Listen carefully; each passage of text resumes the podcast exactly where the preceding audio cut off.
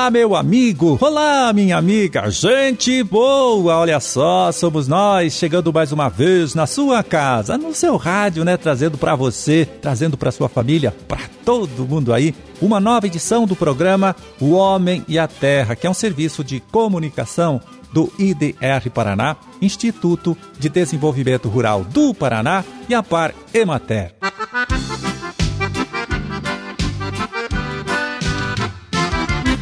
Na produção e apresentação estou eu, Amarildo Alba, né? Contando com a ajuda, com o trabalho ali sempre, né? Do Gustavo Estela na sonoplastia. Hoje, 10 de junho de 2022, sexta-feira, deixa eu ver aqui, sexta-feira de lua crescente, dia da língua portuguesa e aniversário, veja bem, de Foz do Iguaçu, né? Que hoje completa 108 anos de sua emancipação política. Parabéns! E olha só, faltam apenas 20 dias, pouquinho tempo, hein? Para o encerramento da campanha de atualização do cadastro de rebanhos aqui em nosso estado. Então, para saber como anda este trabalho, a gente conversa agora com o médico veterinário Rafael Gonçalves Dias, gerente de saúde animal lá da ADAPAR. Tudo bem, tudo certinho, Rafael? Ô, Marildo, tudo bem e você? Satisfação conversar com você e com os nossos ouvintes. Por aqui tá tudo certo também e eu começo perguntando para você o seguinte: como os criadores estão respondendo a mais esta campanha? Essa campanha de 2022 está indo dentro das expectativas, né? Nós estamos aí na metade da campanha, já chegando na parte final, faltam duas semanas e meia e temos aí um pouco mais de 52% das comprovações realizadas, né, aqui no estado do Paraná. Então a gente aproveita a oportunidade para fazer uma nova chamada aos produtores que façam suas atualizações de rebanho até o dia 30 de junho, evitando aí qualquer prejuízo ou consequência aí após a campanha. Repete aqui pra gente, Rafael, já falamos muito disso aqui no nosso programa. Quais são os produtores, os criadores que devem atender este compromisso? É compulsório para os criadores, né, para os produtores rurais de bovinos, seja de leite, corte, até bovinos mistos. Os búfalos, nós temos poucas propriedades de búfalo no estado, mas são obrigados a fazer também. Caprinos, equinos, suínos, os ovinos também. Então, todos esses criadores, propriedades rurais que têm esses animais, eles devem fazer, é obrigatória a atualização de rebanho. Tem aquele aqueles produtores também de abelhas, bicho da seda, peixes, esses não são obrigados, mas podem fazer também a sua atualização. E de que forma, viu, Rafael, o criador faz isso? O criador ele pode fazer isso online, acessando o site da DAPAR, ele faz o cadastro apenas uma vez e todos os anos pode fazer online, ou ele pode entregar um formulário preenchido nas unidades da DAPAR, prefeituras ou sindicatos rurais conveniados. Rafael, olha, acredito que tem produtor aí que ainda não conseguiu entender né, bem a importância desse trabalho, desta campanha. Então você poderia explicar mais uma vez isso para gente? É muito importante que o produtor faça a sua atualização de rebanho todos os anos, né? independente do tamanho da propriedade, independente da finalidade que tem essa propriedade, se é uma propriedade de lazer uma propriedade que é da comercialização ali da região, né, dos animais, mas é necessário que a gente tenha esse cadastro atualizado todos os anos, que é a forma que a gente tem até de medir o nosso esforço numa eventual emergência sanitária. Então, os produtores são obrigados, né, é compulsória essa atualização todos os anos. É uma medida é, rápida, é gratuita para o produtor, não tem grandes dificuldades. E para nós que agora somos livres de febre aftosa sem vacinação, é uma condição, né, que a gente estabeleceu para poder manter aí os dados atualizados todos os anos. E antes de concluir, me conta uma coisa: como está a saúde desse nosso rebanho hoje?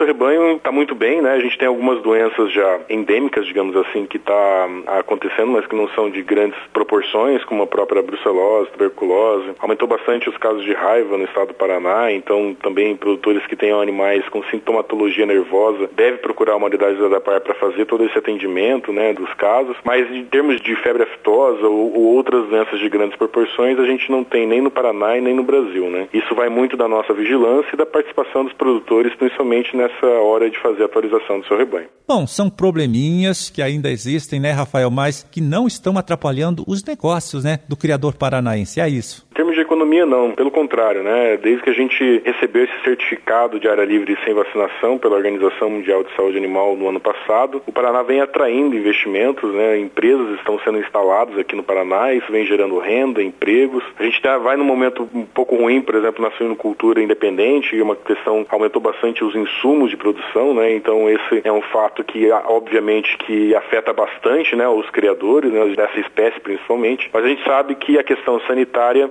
ao menos isso não tem atrapalhado os negócios. Pelo contrário, vem atraindo investimentos. Alguns mercados estão vindo aqui para o Brasil, né? alguns países estão vindo aqui para o Paraná, principalmente, para negociar a compra de produtos né, de origem animal. E isso se deve muito à questão sanitária que o Estado alcançou nesses últimos anos. O que a gente deve fazer agora é manter esses status, né, melhorar nossa condição de saúde dos animais, diminuir essas doenças que a gente tem endêmica aqui no Paraná, né, e fazer com que os nossos produtos alcancem os mais longínquos países aí ao longo do mundo. Valeu, Rafael. Olha, muito obrigado mais uma vez por atender esta nossa ligação, por falar com a gente, né? Forte abraço, bom trabalho aí para todos vocês da ADAPAR e até um outro dia. Obrigado, Amarildo. Obrigado pela oportunidade. Nós, da ADAPAR, ficamos à disposição.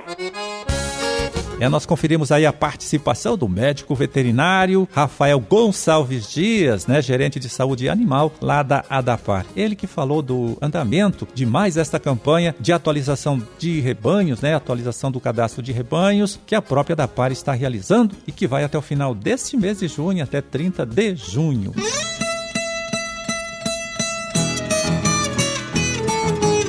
Pois é, falamos na última terça-feira. Vocês lembram, hein, que poderíamos ter, então, agora, um final de semana bem frio aqui em nosso estado. Por isso, vamos confirmar esta previsão conversando com a meteorologista Ângela Beatriz Costa, ela que trabalha no IDR Paraná de Londrina. Tudo bem, Ângela? Tudo bem, graças a Deus. Bom, e antes de falar em frio, Ângela, me conta uma coisa. A chuva para um pouquinho agora? Dá uma trégua para ajudar esse nosso produtor que precisa lidar com a colheita do milho, precisa trabalhar com a colheita do feijão? Sim, essa, a chuva dá a trégua agora nesse final de semana. Só a pequena possibilidade é de umas chuvas isoladas ali naquela região de Jacarezinho e no litoral do estado. Nas demais regiões, a nebulosidade é que vai predominar. E até quando este tempo continua firme, continua sem chuva?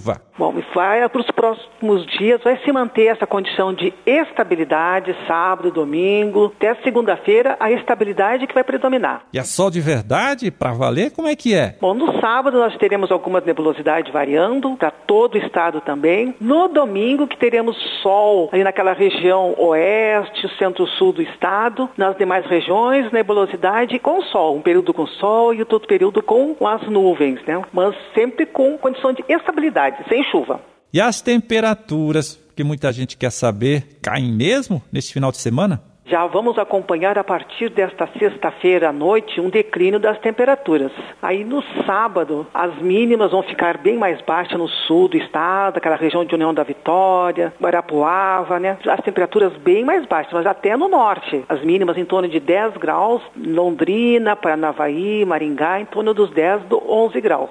No domingo, ainda vai ficar mais baixa. Pode até ter uma geadinha lá no sul do estado, aquela região de União da Vitória, Pato Branco, em torno de 2 graus a temperatura mínima, e no norte em torno de 5 a mínima, Maringá, Apucarana, 7 em Londrina. Então vai cair bem mais neste domingo. E depois começa a esquentar? Ainda não. Segunda-feira ainda tem a condição para geada de fraca intensidade nessas regiões de fundo de vales, as regiões protegidas do vento, pode ocorrer, principalmente no centro-sul do estado. Pode formar geada. E qual é o risco, Ângela, deste frio para as culturas aí mais sensíveis, como o café e as hortaliças, por exemplo? Olha, com o café, como é plantado aqui no norte, estão protegidos. A temperatura não vai estar de acordo com a formação de geada aqui no norte do estado. Mas no centro-sul, nas as culturas que são sensíveis às baixas temperaturas, como as hortaliças, tem risco sim. Puderem fazer alguma proteção para evitar perda, é recomendável. Tá certo, Ângela. Muito obrigado mais uma vez pela sua colaboração, né? Aqui com o nosso trabalho. Forte abraço, tudo de bom e até a próxima terça. Até terça-feira que vem.